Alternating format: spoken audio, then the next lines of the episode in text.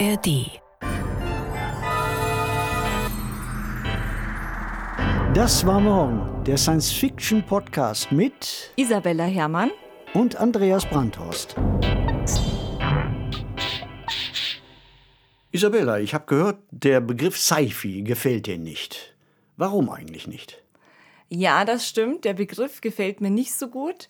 Also man muss ihn schon manchmal benutzen, so ist es jetzt auch nicht. Ne? Ich bin da jetzt nicht ganz dogmatisch, aber ein ganz schöner Begriff ist es nicht. Mir gefällt besser wirklich Science Fiction oder dann die Abkürzung SF, weil Sci-Fi irgendwie so was äh, Abwertendes hat, so was Unterhaltungsmäßiges, ist nicht sonderlich anspruchsvoll und vor allem weil also ich mich ja auch analytisch mit Science Fiction befasse ne? und auch im akademischen Kontext spricht man dann eigentlich von SF, um nicht mit Science Fiction nur als Unterhaltungsgenre mhm. assoziiert ja. zu mhm. werden.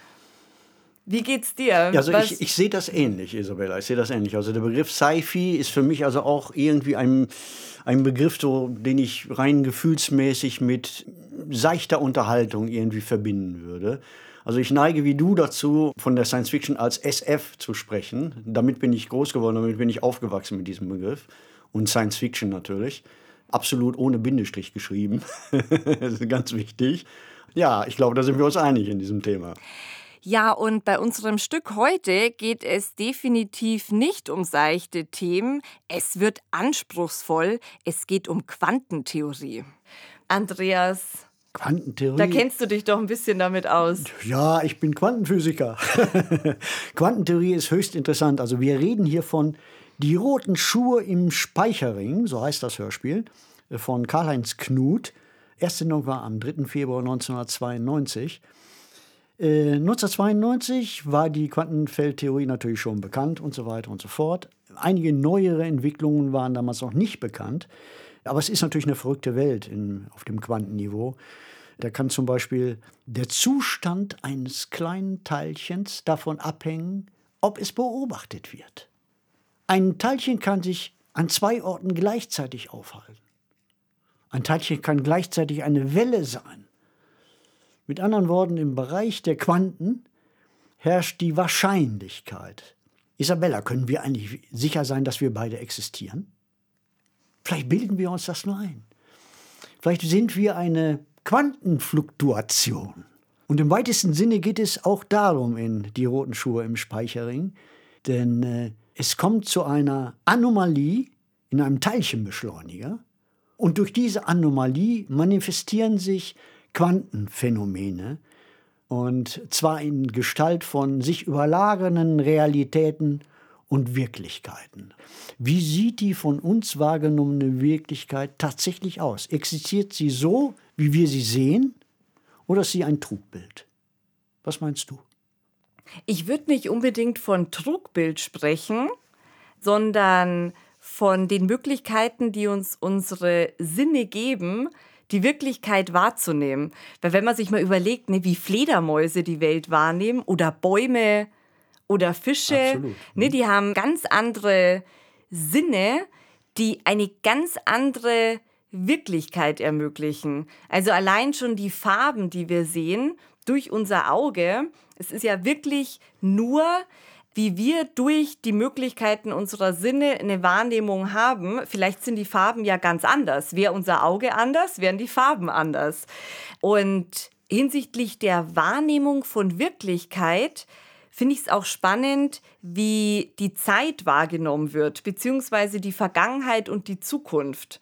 Es ist ja in der Science Fiction oft so mit klassischen Zeitreisegeschichten, dass es sehr, sehr oft in der Science Fiction an Regeln gebunden ist. Man reist in der Zeit zurück, da darf man das nicht, man reist in der Zeit vor, da darf man das nicht, nichts verändern, niemanden treffen.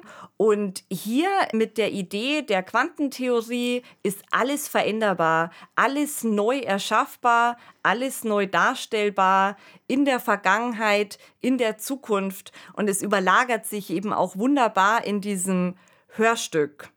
Und das finde ich so eine schöne Idee von einer Offenheit der Zukunft beziehungsweise einer Offenheit von Zukünften dann, die man möglicherweise ganz anders gestalten kann. Also sehr empowernd, sehr mhm. ermächtigend. Es ist, äh, stellt sich die Frage, wie reagiert der menschliche Geist darauf, wenn plötzlich sich die wahrgenommene Wirklichkeit schlagartig verändert, wenn die weitaus größer wird, wenn sich diese Realitäten überlagern, leidet unsere geistige Stabilität darunter? Weil wir sind gar nicht dafür ausgestattet, eigentlich von unseren Sinnen so etwas wahrzunehmen. Und äh, man kann ja bei einigen Figuren äh, die roten Schuhe im Speicherring durchaus den Zweifel an der geistigen Stabilität haben. Vielleicht ist das eine direkte Folge der Konfrontation mit den Quantenphänomenen. Auf jeden Fall, die Quantenwelt ist voller Überraschungen. Beim Hören der Geschichte habe ich die auch gleich in der Schweiz in Genf verortet, weil ich sofort an den Large Hadron Collider dort denken musste. Das fand ich auch ganz ähm, spannend. Nicht zu dem Zeitpunkt 1992 gab es den ja noch nicht in der großen Form. Ja, du hast recht mit dem äh, Teilchenbeschleuniger, dem LHC, dem Large Hadron Collider. Äh, sind ja auch seit der Erstsendung dieses Hörspiels Die Roten Schuhe im Speicherring 1992 ganz neue Teilchen entdeckt worden. Die Quantentheorie ist also erweitert worden. Damals, also in dem Hörspiel, ist die Rede von einem Superteilchen, nämlich dem Topquark. Das Topquark äh, ist gar kein äh, Superteilchen, wissen wir heute, sondern wenn es ein Superteilchen gibt, dann ist es wahrscheinlich das Higgs-Teilchen, das den anderen Teilchen ihre Masse gibt. Insofern hat sich die Theorie weiterentwickelt. Genau, und in der Geschichte selber ist es ja so, dass während eines Experiments eine Wissenschaftlerin ja in der Experimentalfläche ist, also sie befindet sich im Experiment und dadurch entstehen ja dann praktisch, ich würde es mal nennen, die Risse in der Wirklichkeit, wie wir sie kennen. Welche Assoziation hattest du denn bei den roten Schuhen? Ja, ein seltsames Bild, nicht, dass da diese roten Schuhe sind. Als Autor würde ich das als ein Farbtupfer in der Story sehen. Weil es ist ein sehr plastisches Bild. Hier ist es deutlich, wenn da zwei rote Schuhe sind, fragt sich natürlich der Leser bzw. der Hörer, wo ist denn die Person, die in diesen Stuhlen geschickt hat? Ne? Und wir wissen also, die Protagonistin wird von einem Photonenstrahl getroffen und in diese Quantenwelt transferiert dadurch. Genau, sie befindet sich jetzt in kosmischen Sphären quasi. Aber ich finde es interessant, ne, wie die Wahrnehmung auch unterschiedlich sein kann, weil ich hatte bei dem Bild der roten Schuhe, also es ist schön, sie als Farbtupfer zu sehen, ich hatte da sofort die Assoziation, das müssen Pumps sein, so Lackpumps. Also da kommen einem schon seltsame Bilder, zumal interessanterweise die Wissenschaftlerin es im Gegensatz zu ihrem Kommilitonen, die haben beide zusammen promoviert und er wurde dann eben auch schon zum Professor und sie blieb weiter Doktor. Also auch ein ganz, ganz spannender Spiegel, finde ich, der Rolle von Frauen in der Wissenschaft vielleicht auch in diesem Stück. Also mit welcher Selbstverständlichkeit diese Rollen so festgelegt werden. Es wird ja auch nicht weiter hinterfragt. Es ist vollkommen klar, dass die Karrierewege so und so verlaufen. Auch wenn die Geschichte in ihrem Rahmen, ne, also sehr komplex ist und auch irgendwo sehr fantastisch ist. Aber dieses Element, finde ich, holt uns dann ganz stark wieder in die Gegenwart zurück. Es ist ja jetzt auch 30 Jahre mittlerweile mhm. alt, mhm, mhm. das Stück. Und damit entführen wir alle, die uns zuhören, in die Quantenwelt von Die roten Schuhe im Speicherring.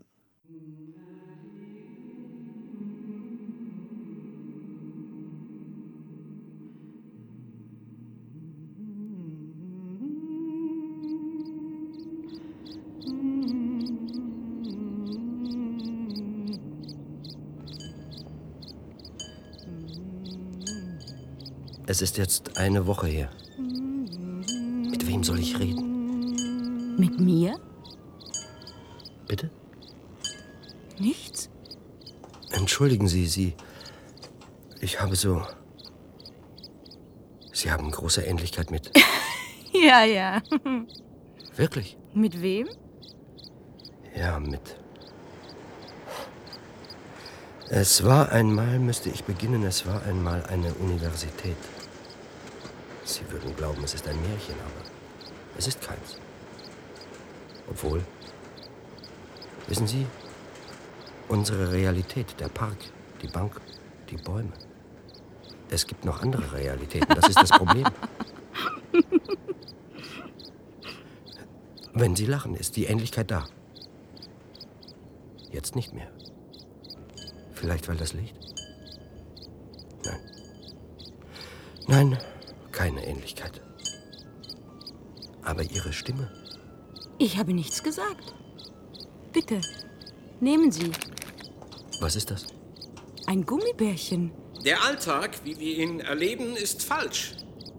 Weil wir ihn mit unzureichenden Augen, Ohren, Gefühlen erleben. Das bringt mich drauf. Die Dinge sind so klein, als wollten sie vom Mond aus den Kopf einer schönen Frau beschreiben. Und so stark wie die komprimierte Kraft eines Orkans, der durch ein Loch nicht größer als ein Fünf-Mark-Stück gepresst werden soll.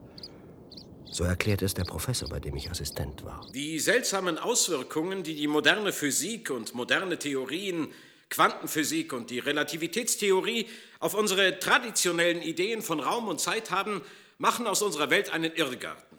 Alles ist anders. Der Alltag, wie wir ihn erleben, ist falsch, weil wir ihn mit unzureichenden Augen, Ohren, Gefühlen erleben. Die Normalität ist die Folge des beschränkten Rahmens unserer Erfahrung, an die wir gewöhnt sind. Nehmen wir an, wir würden uns in unserem täglichen Leben mit Geschwindigkeiten bewegen, die groß genug sind, um Raum- oder Zeitzerrungen bemerkbar zu machen. Dann würden wir eintauchen in die verwischten und nebulösen Bereiche des Atoms. Warum sagen Sie nichts?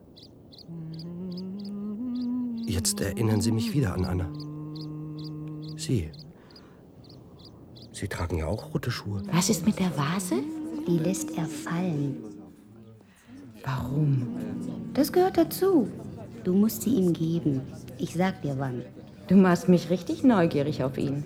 Mir wäre lieber, du würdest dich auf deine Arbeit konzentrieren. Aufpassen, dass keiner von der Gruppe verloren geht, dass keiner nirgendwo dran dreht, dass keiner fotografiert und dolmetschen. Zufrieden? Weiß nicht. Ich tue ihm nichts. Er müsste schon längst hier sein. War er sonst immer pünktlich? Ja, Seit Dienstag. ja. Nein, frag nicht so viel. Aber wir gehen jetzt dorthin. Wohin sonst? Es kann nichts passieren. Die Anlage ist nicht in Betrieb. Weder Protonen noch Elektronen sind in den Strahlrohren. Hatte diese Frau das nicht auch gedacht? Da kommt er. Der? Du, das. Das ist doch der, den ich im Park. Meine Damen und Herren, ich möchte mich Ihnen vorstellen. Mein Name ist Phil Peterson. Ich werde Sie auf dem Rundgang durch den Superbeschleuniger Hera 2 begleiten. Wenn ich Sie bitten darf, mir in den Fahrstuhl zu folgen. Stellst du mich ihm vor? In den letzten 25 Jahren hat man drei ganz wichtige Entdeckungen gemacht. Nämlich Teile des Atomkerns entdeckt. Diese Teile nannte man Quarks. Quarks sind die Bausteine der Atomkerne. Die sind für uns heute im Augenblick die kleinste bekannte Einheit. Die kleinsten bekannten Bausteine. Phil, ich möchte Ihnen unsere neue Hostess vorstellen. Petra Schubert. Guten Tag. Guten Tag.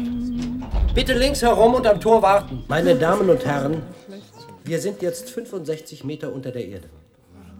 Dieser Tunnel ist länger, als man an einem Tag erlaufen kann. Für die Protonen und Elektronen spielt es keine Rolle.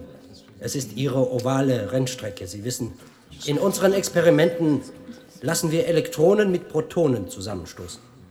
Aus der Stoßenergie wird Materie. Und trotzdem beabsichtigen wir nicht, einen Schöpfungsakt nachzuvollziehen, sondern wir versuchen herauszufinden, woraus Materie besteht. Wir sind auf der Suche nach dem Superteilchen, dem Top Quark. Hier entlang. Bitte weitergehen. Ist er immer so? Nein, sage ich dir doch. Irgendwie anders. Aber du willst mir nicht sagen, was Dienstag los war. Komm, vergiss die Vase nicht. Vielleicht war er doch nicht der Mann im Park. An der Tunnelwand die beiden Rennbahnen oder Strahlrohre. Das untere ist für die Elektronen und das obere, dicke Rohr, für die Protonen. Die ganze Anlage Hera 2 ist mehr als zehnmal größer als damals die alte Hera 1. Oben 100 Milliarden Protonen. Die zittern und wackeln hin und her und wenn Sie die nicht einmal durch das Rohr hindurchfädeln wollen, sondern viele tausend Mal pro Sekunde, stellen Sie sich vor, die Bewegungsenergie eines Protons entspricht der einer Fliege. Jetzt glaube ich, er ist es doch. Zehn Er hat zu mir rübergesehen. Milliarden Er hat genickt. Der nickt jagen gleichzeitig durch das Strahlenrohr. Nein, nein, ich erinnere ihn an jemanden, ganz Der bestimmt. Computer Du und ich. lenkt Ich glaube sogar, von Magneten vielleicht- ovale Vielleicht haben wir uns früher einmal gekannt. Lass das lieber keinen hören, sonst halten wir dich für übergeschnappt. Was hat er? Er ist blass, weiß wie die Wand. Nein, das macht das Neonlicht hier unten. Wir sind alle weiß wie die Wand. Aber wenn die Lenkung einmal versagen sollte. Versagt. Wenn Magnete ausfallen, dann. Dann stoßen, schießen 10 Milliarden Materieteilchen geradeaus weiter, bekommen die Kurve nicht durchschlagen, das Rohr. 10 Milliarden darüber und treffen wie eine Melodie. Was ist mit Ihnen? Wer wurde getroffen? Niemanden, niemand. Er sagt das nur so? Kann ich helfen, Phil? Nein, nein. Nichts. Nichts. Man weiß es schon länger. Vor fast 200 Jahren behauptete der englische Naturforscher John Dalton, Hier der Unfall? Hör auf. Dass die bunte Vielfalt und Mannigfaltigkeit der uns umgebenden Wie Welt hieß sie? Dr. Anna Paul. aus zahlreichen Farben, Formen, Gerüchen allein durch das Zusammenwirken einer relativ kleinen Anzahl von Elementen oder Atomen zustande Er hat ihn geliebt, nicht? Das weiß ich nicht.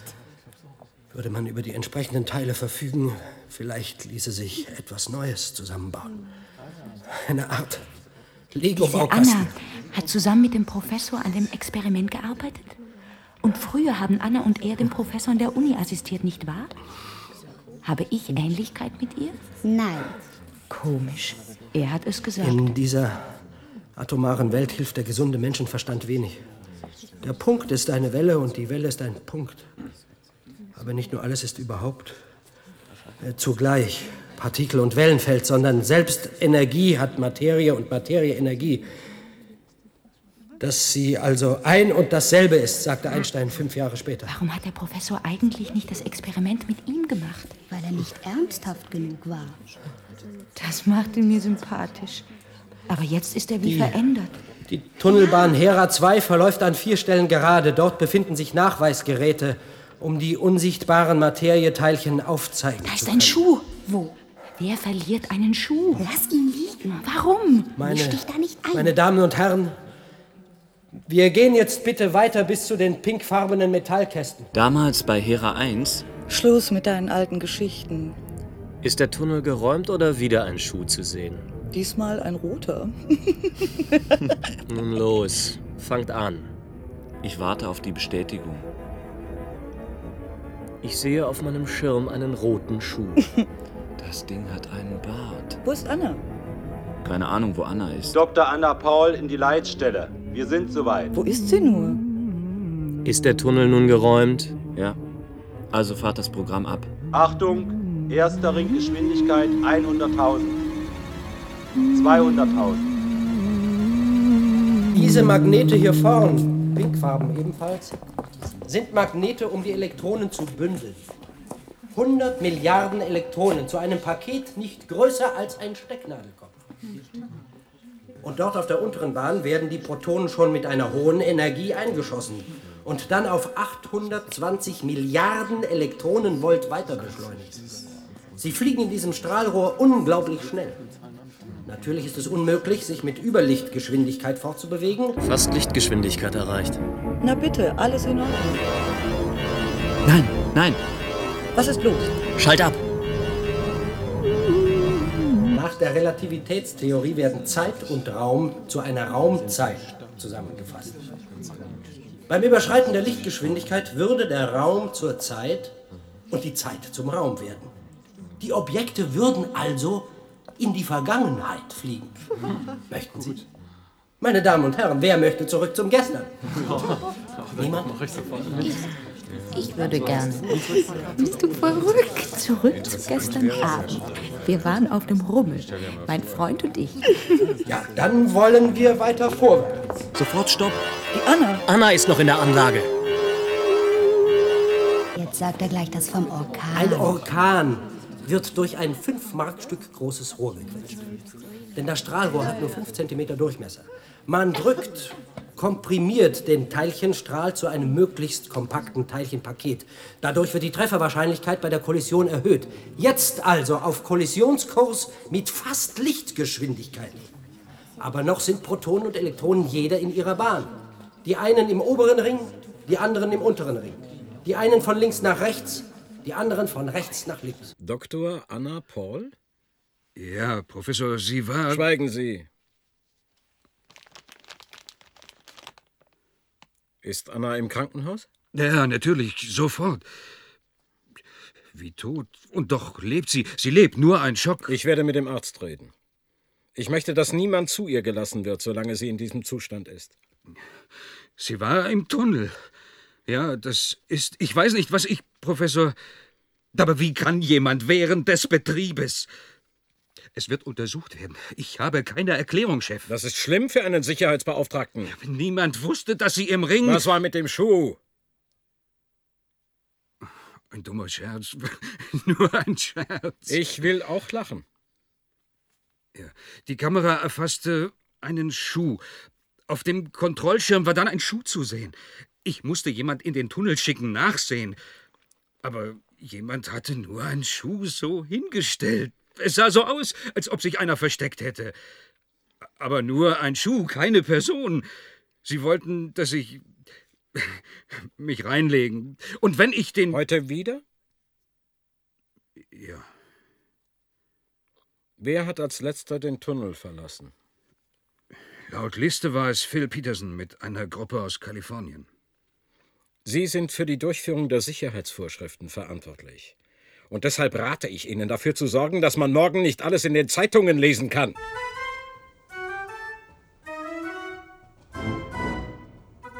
Wenn Sie nicht antworten, Phil, es spielt keine Rolle. Sie waren der Letzte, der den Tunnel verlassen hat. Und Psst.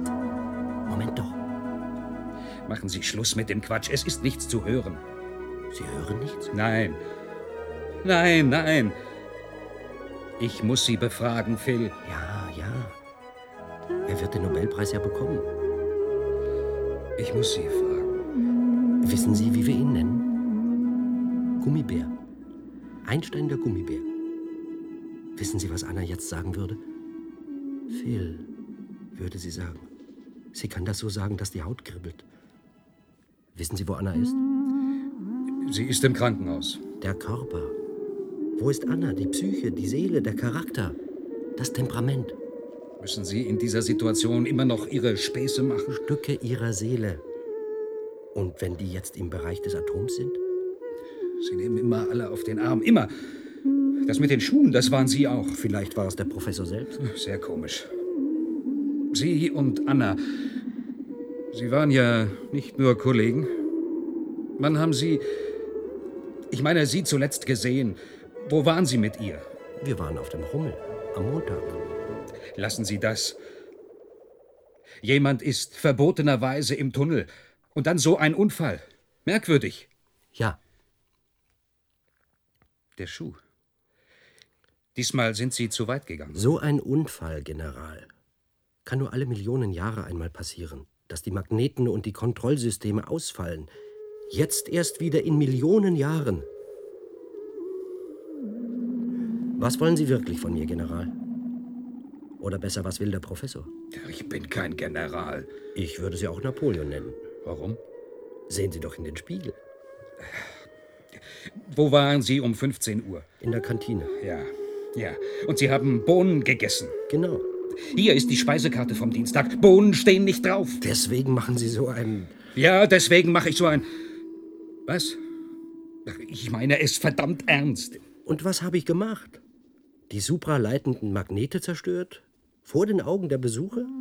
Warum? Um die Forschung zu behindern? Seit wann habe ich denn was mit der Anlage zu tun? Ich arbeite in der Pressestelle. Aber Sie können jederzeit die Anlage betreten. Sie führen Interessenten Tag für Tag durch die Anlage. Sie wissen Bescheid. Was dann? Was habe ich gemacht? Da sind also Systeme ausgefallen. Das ist passiert. Mag ja sein. Da gibt es keinen, der Schuld hat. Aber dass noch jemand im Tunnel ist, das muss man mir erklären. Jemand, mit dem Sie auf dem Rummel waren. Erklärt Gummibär das nicht? Jemand muss Anna eingesperrt haben. Und dann ist es passiert. Während des Betriebes darf niemand im Tunnel sein. Nicht, weil Strahlen etwa das Rohr durchstoßen könnten. Das kommt nur alle Millionen Jahre einmal vor. Aber, aber die Teilchen schwitzen gewissermaßen und je mehr Energie man zugibt, desto stärker strahlen sie. Wärmestrahlen, sichtbare Strahlen, unsichtbare elektromagnetische Röntgenstrahlen. Dann kommt der Punkt, wo Elementarteilchen und Elektronen so viel Energie wieder abstrahlen, wie sie zufügen. Das ist die Grenze für die Beschleunigung. Bitte gehen Sie weiter. Phil, ich tue nur meine Pflicht. Ich muss so. Sie machen sich verdächtig. Die werden sagen, Sie sind krank. Wollen Sie das? Schizophren? Oh, die Diagnose ist schon gestellt. Also etwa 10 Meter von hier ist der Punkt, wo die Teilchen aufeinanderstoßen. Magnete lenken jetzt den Protonenstrahl aus der oberen Position herunter auf die gleiche Höhe wie der Elektronenring, damit es zur Kollision kommen kann. Es hier? Der Unfall. Wie bitte? Hör auf! Es stand in allen Zeitungen, dass jemand von dem Protonenstrahl getroffen wurde. Die Magnete sind ausgefallen. Eine halbe Stunde nach Ihrer Führung. Genau um 16.57 Uhr durchbrach der Protonenstrahl das Strahlenrohr. Mit Lichtgeschwindigkeit. Wenn Sie getroffen werden, General. Was ich? Ja, strengen Sie Ihre Fantasie an. Die Bahnen der Teilchen, General, die überkreuzen sich. 100 Milliarden Winzlinge. Mücken, wie der Professor die nennt. Lassen Sie mal 100 Milliarden Teilchen sich an einer Stelle kreuzen. Das werden Sie nie erreichen. Denn leider ist es so, die Teilchenpakete, die fliegen wie Mückenschwärme aneinander vorbei. Nur alle 100 bis 2000 Male kollidiert wirklich ein Elektron mit einem Proton. Trotzdem, es gelingt ihnen.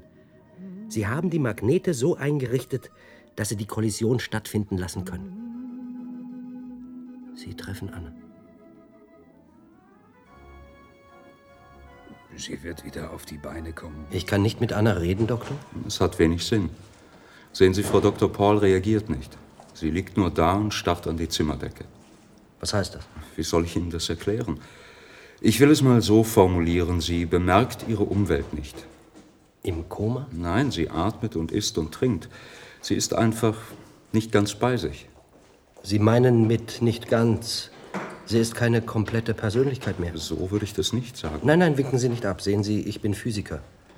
Sie wissen natürlich auch, dass wir aus Atomen bestehen und die wiederum aus Elektronen und Up- und Down-Quarks, die die Kerne bilden. Die Protonen. Protonen sind x-mal älter als das geschätzte Alter des Universums. Wenn sie nicht in einen Kollisionsprozess geraten, können Protonen und Elektronen ewig leben. Diese Elementarteilchen sind vom Beginn des Raums und der Zeit im Universum vorhanden. Wäre es möglich? Ich meine, könnte es nicht sein, dass, dass bei diesem Unfall im Tunnel Teile ihrer Persönlichkeit abgetrennt, abgespalten wurden? Ein dauernder Kreislauf. Entstehen und vergehen. Warum? Weil die elementaren Bausteine sich in immer neue Konstellationen zusammenfügen. Nehmen Sie die Pflanzen, meine Damen und Herren. Pflanzen ordnen die atomaren Bausteine neu, verwandeln Kohlendioxid und Wasser in andere Kohlenstoffverbindungen und Sauerstoff. Der wird wieder eingeatmet. Im Körper wieder umgeordnet. Die Kohlenstoffatome verbinden sich mit dem eingeatmeten Sauerstoff zu Kohlendioxid. Das Kohlendioxid wird ausgeatmet. Es gibt da keinen Tod. Und manchmal spürt man den Atem eben der Nofretete noch und den von Caesar vielleicht. In unseren Körpern können sogar Atome sein, die einmal zu Moses oder Napoleon oder einem Dinosaurier. Kommen Sie bitte. Manchmal atmest du einfach so ein Stück Sokrates ein, sag das uns. Oder ein Stück Anna. Sag sowas nicht. Aber es könnte doch sein, wenn das stimmt, was er sagt. Ich mache mir Sorgen. Um ihn? Der ist ganz woanders mit seinen Gedanken. Wo?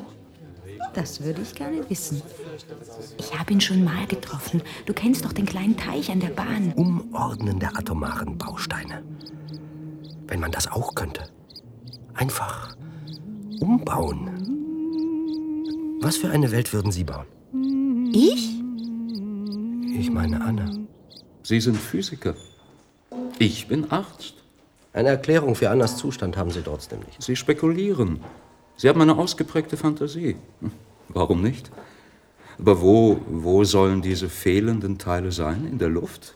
Ja. Ach. Die Luft ist voll von Teilchen, die wie aus dem Nichts entstehen und vergehen in Bruchteilen von Sekunden. Sie leben in einer anderen Welt. Vielleicht diese Anna Paul auch. Aber da habe ich keine Rezepte. Das ist nicht die Realität, die für uns gilt. Für uns gilt, was wir sehen und hören können und fühlen. Wir können den Urknall im Laboratorium sozusagen ein bisschen nachmachen. Wir können die Energie auf sehr wenige Teilchen konzentrieren. Ich kann in einem winzigen Maßstab diesen Urknall nachvollziehen. Was ist da abgelaufen? Warum ist es so gekommen, dass wir, Sie und ich, heute nur aus Upquarks und Downquarks und Elektronen bestehen? Wenn man die Quarks nun anders kombinierte und auch andere Quarks, die wir gefunden haben, dazu gibt, was dann? Dann verdrehen sich die Zusammenhänge und alles wirkt ganz anders. Plötzlich ist oben unten und unten oben. Dann kommt man an, bevor man losgeht. Dann wird man erst bemerkt, wenn man schon nicht mehr da ist. Das Ergebnis. Das Ergebnis deiner Beobachtung von Phil, Lisa. Es hängt verdammt viel davon ab. Er macht eigentlich einen sehr gesunden Eindruck. Er ist allerdings sehr nervös. Wieso? War er bei dir? Ja. Er sagt, er höre ein melodisches Summen. Hm? Das gibt es. So. Ja, ja. Äh, was ist mit Anna? Was sagst du, Lisa? Möchtest du? Nein, Es beruhigt. Diese Gummibärchen beruhigen. keine Veränderung des Zustandes. Nie mehr? Wer will das sagen? Könnte sein. Siehst du einen Zusammenhang in deinem Gutachten? Nimm. Danke. Eigentlich mag ich diese Dinger gar nicht. Zwischen dem Unfall und dem Zustand Annas ein Zusammenhang. Wie viel Peterson es sieht. Nein, nein, das ist unrealistisch. Gut. Nochmal zu diesem Peterson. Warum behauptet er so etwas? Das weiß ich nicht. Es gibt da ein schuldhaftes Verhalten. Menschliches Versagen, denke ich mir, ohne es zu wollen. Er versuchte, meinen Sicherheitsbeamten reinzulegen. Warum sollte er das denn gemacht haben? Na, Er oder ein anderer. Du? Ich? Warum sollte ich so etwas machen? Lisa, du bist eine furchtbare Person. Dann frage ich mal. Ehrgeiz, Geld, Ehre, Rache, Liebe? Er versucht vielleicht, diese Frau Dr. Anna Paul und du und er. Wie altmodisch. Wie altmodisch du bist, meine gute alte Freundin. Nein, nein. Deine Ziele? Es geht um den Top Quark. Ausschließlich. Deine Idee von den Atomen des Charakters, die man zerlegen kann. Wenn ich es könnte. Ich lenke Teilchenstrahlen auf bestimmte Areale im Gehirn, lasse sie mit Gehirnzellen kollidieren, sprenge Teile ab. Wenn ich soweit bin, machen wir eine Gemeinschaftspraxis auf, Lisa. Bitte sag nie wieder so etwas Dummes. Ihr Verdacht ist haltlos, Bonaparte. Haltlos. Haltlos. Aber er, er zerlegt Charaktere, schießt zum Beispiel den Eigensinn aus dem Kopf. Sie sagt es. Nein. Nein, was erzählst du? Wer sagt es? Wir machen keinen Schöpfungsakt. Dieses Summen, verstehen Sie? Das ist Ihr Summen. Unsere Melodie. Ich habe ja auf dem Rummel einen Teddybären geschossen. Das heißt, es waren so viele Nieten. Da hat der Mann Mitleid mit mir bekommen und ihn mir geschenkt. Da hast du zu mir gesagt, als wir spazieren gingen, Montag war es, dass er die Charaktere zerlegen will in Bestandteile. Ich zu dir gesagt? Kannst du mich nicht hören? Phil, dass ich dich liebe und du nicht eifersüchtig sein musst. Wann haben Sie mit ihr gesprochen? Eben. Wo? Anna sagt mir, dass er besessen ist. Nein, Phil, das sage ich nicht. Es ist herrlich, nur so zu summen. Ich bin das Summen. Wie im Paradies. Da steht der Baum und ich gebe dir keinen Apfel. Darum. Wer sich ihm entgegenstellt, Ja, die Sache ist erledigt. Keine Untersuchung. Ich befrage Sie nicht mehr. Wieso erledigt? Anna liegt doch im Krankenhaus. Wie kann da die Sache erledigt sein? Um den Ausfall der Systeme kümmert sich die Kommission. Als Sie den Professor damals berichteten, was passiert war, wie hat er da reagiert? Was meinen Sie?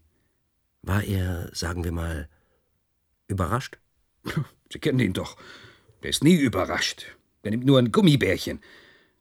Aber Sie haben Glück gehabt. Sie sollten froh sein. Wieso? Sie waren der Letzte. Das ist bewiesen. Daraus hätte man was machen können. Er hätte sie der Presse opfern können.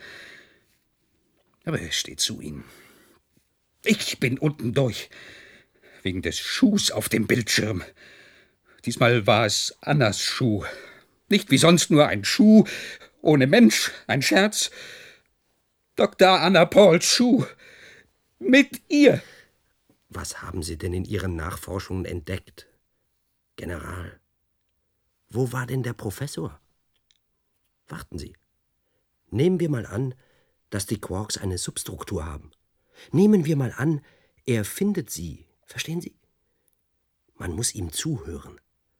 Er sagt ja, was er will. Und dass die Quarks eine Art Substruktur haben könnten, liegt nahe, weil es in den Familien der Quarks eine ganz gewisse regelmäßige Systematik zu geben scheint. Außerdem scheinen die Quarks einerseits und die Elektronen und die mit ihnen verwandten Teilchen andererseits zwei Teilchenfamilien zu bilden, die sich sozusagen in fast allen ihren Eigenschaften gegenseitig entsprechen. Das heißt, es gibt dort Beziehungen, über die wir überhaupt noch keine genaueren Vorstellungen haben. Wir stellen sie nur fest, aber über ihre Ursachen wissen wir noch nichts. Ich hoffe vielleicht, diese Beziehungen aufklären zu können. Begreifen Sie? Wie wollte er das aufklären? War der Unfall in Wahrheit das Experiment?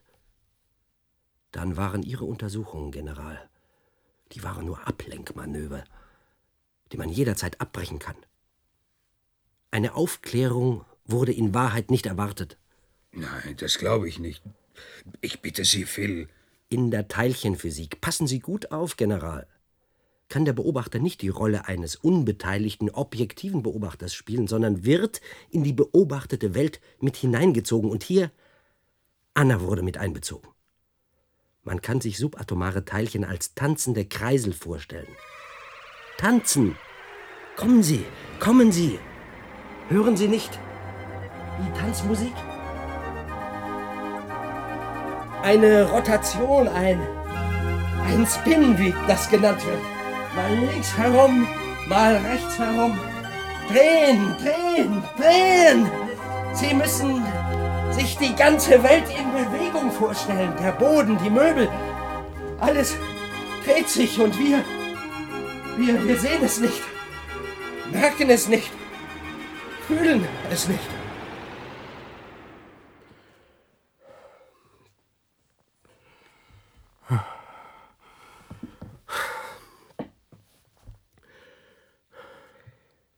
Phil Peterson, Sie sind ja.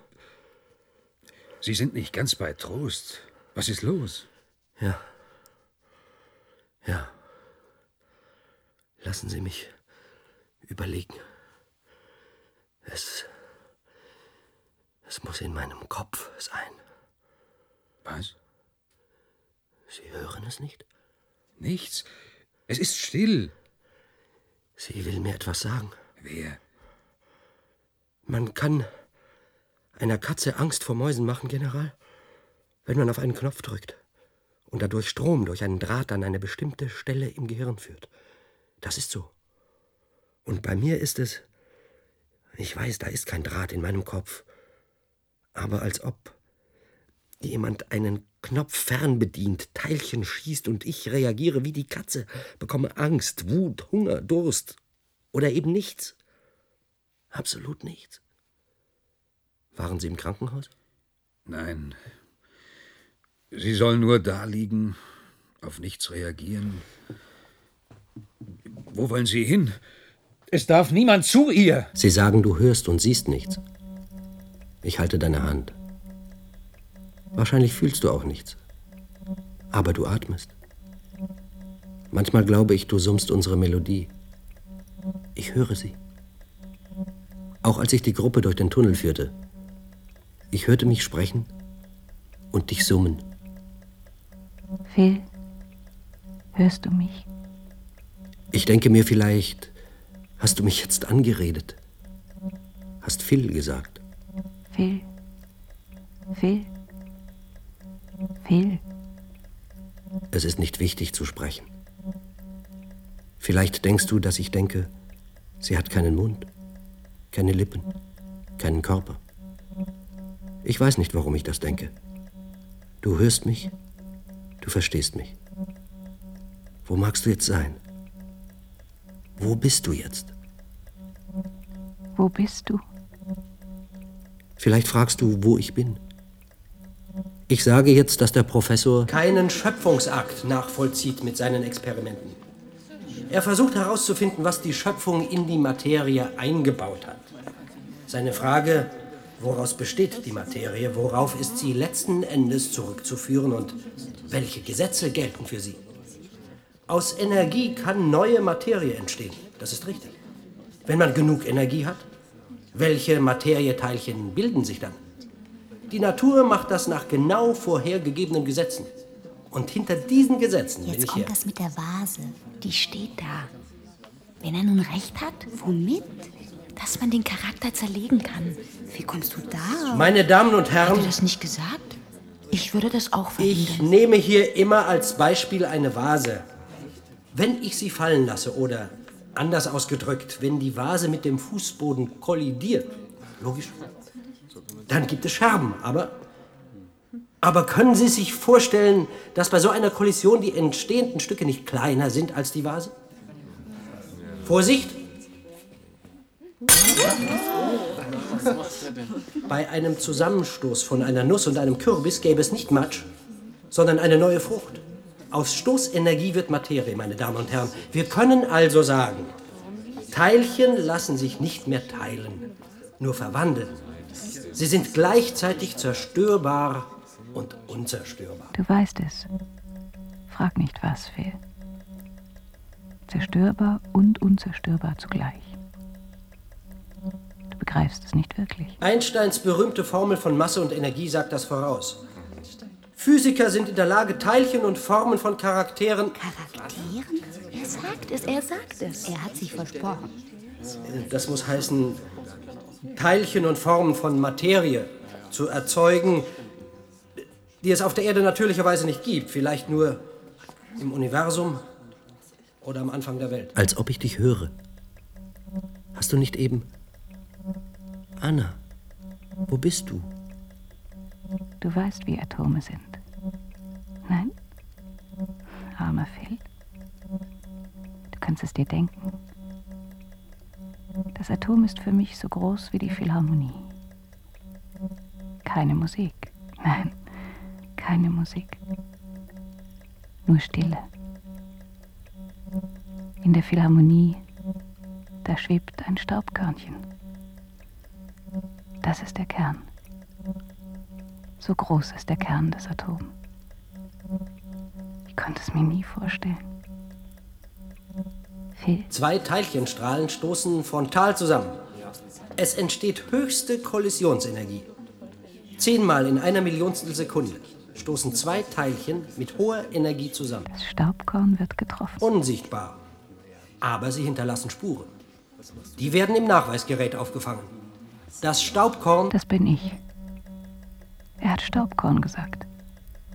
Stille. Hört ihr nichts?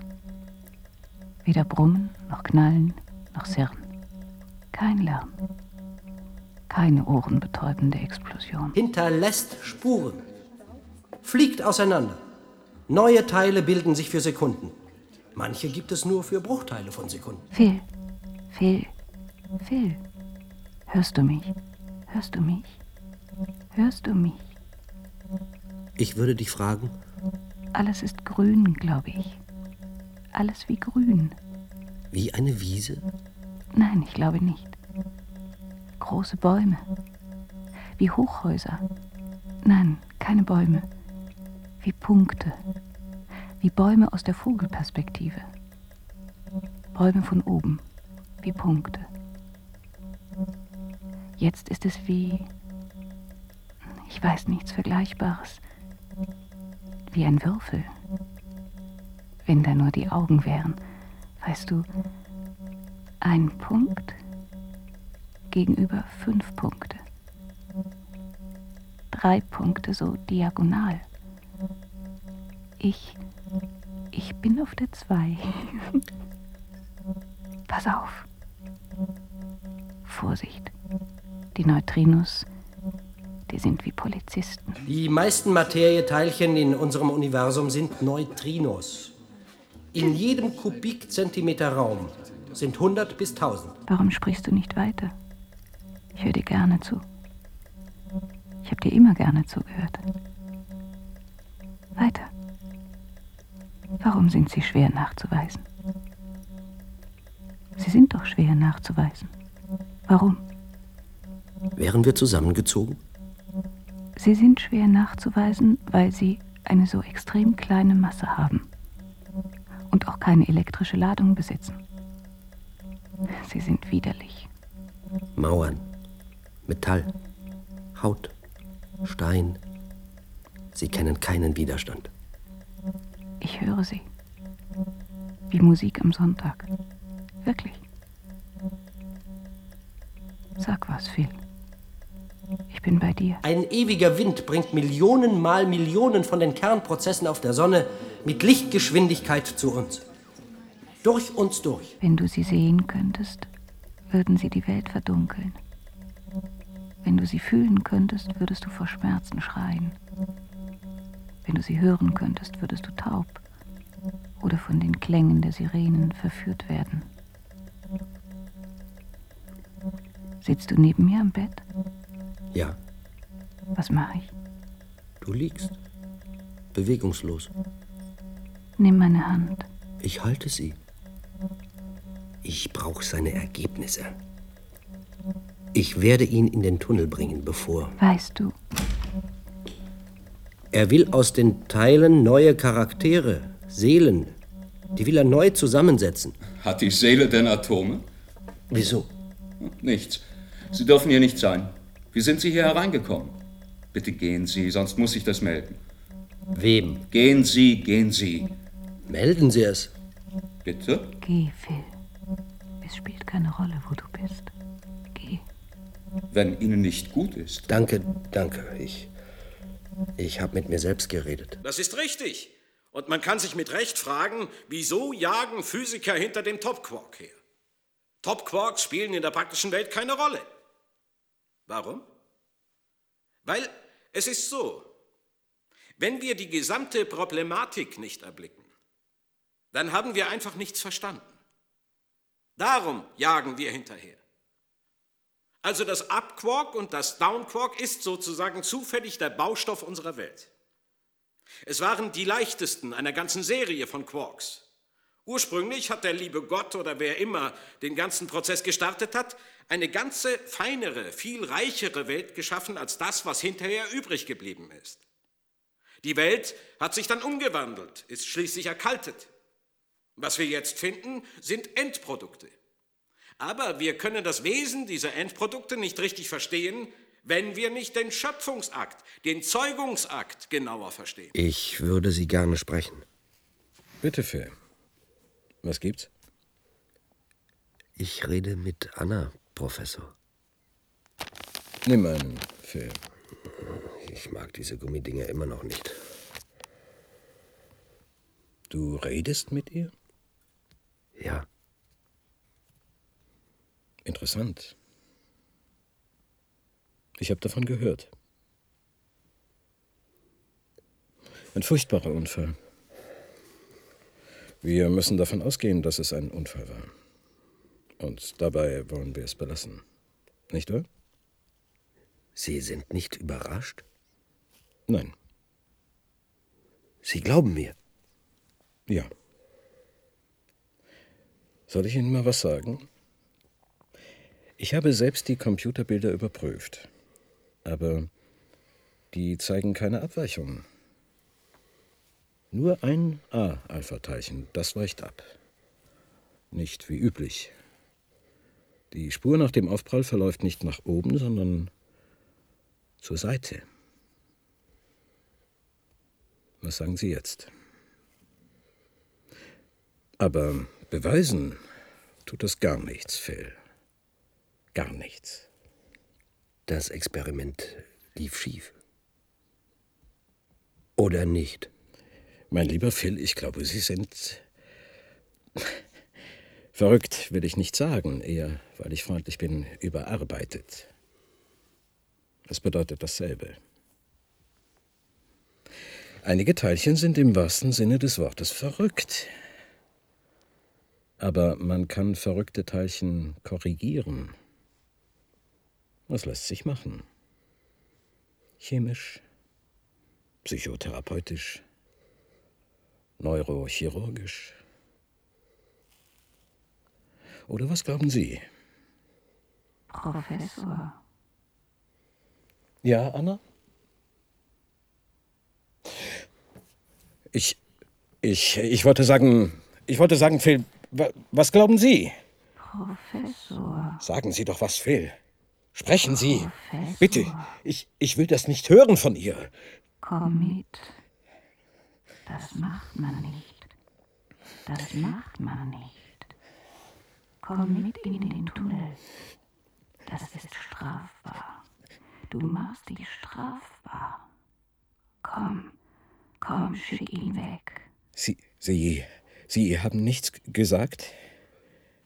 Nein. Phil. Phil.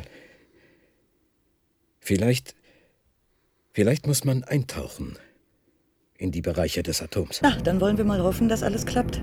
Ist der Tunnel geräumt? Ist geräumt. Dann kann es losgehen. Fahrt das Programm ab. 100.000. Da stimmt was. 200.000. Was ist denn? Stopp!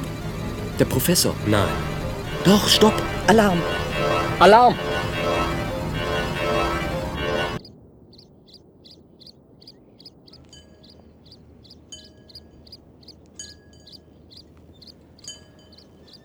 Es ist jetzt zwei Wochen her. Mit wem kann ich reden? Mit ihm. Der Professor? Ja, ist er denn nicht im Tunnel? Nein. Kommen Sie, Professor. Setzen Sie sich neben ihn. Und nehmen Sie Was ist das? ein Gummibärchen für Sie und eins für den Professor. Oh. Wo sind wir, Phil? Ich weiß nicht. Aber Anna ist hier. Ja. Ich höre sie auch. Die Schwester sieht aus wie Anna. Das habe ich ja auch schon gesagt. Niemand glaubt uns. Nein. Aber man könnte die Teile anders zusammensetzen. Fang an. Ich. Ich darf doch du sagen. Anna soll unsere Melodie. Wir setzen es anders zusammen.